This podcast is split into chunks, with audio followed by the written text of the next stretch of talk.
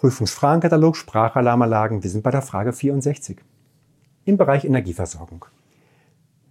Welche der folgenden Aussagen zur Energieversorgung ist zutreffend? Die Sprachalarmanlage darf mit anderen Verbrauchern an denselben Stromkreis angeschlossen werden? Ja oder nein? Zweitens. Die Absicherung der Hauptstromversorgung der Sprachalarmanlage muss besonders gekennzeichnet sein? Ja oder nein? Drittens. Der einspeisende Stromkreis zur Hauptstromversorgung der SAA muss schaltbar sein. Ja oder nein? Viertens, durch Abschalten anderer Betriebsmittel darf der Stromkreis zur SAA unterbrochen werden. Ja oder nein? Und wir gehen gemeinsam in die Antworten rein.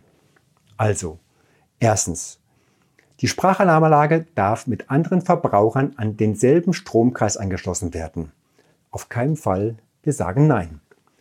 Zweitens, die Absicherung der Hauptstromversorgung der Sprachalarmanlage muss besonders gekennzeichnet sein. Das finden wir richtig und sagen ja. Drittens, der einspeisende Stromkreis der Hauptstromversorgung der SAA muss schaltbar sein. Das beantworten wir mit Ja. Viertens, die Abschaltung anderer Betriebsmittel darf der Stromkreis zur SAA unterbrochen werden. Das beantworten wir mit Nein. Ich sage vielen Dank.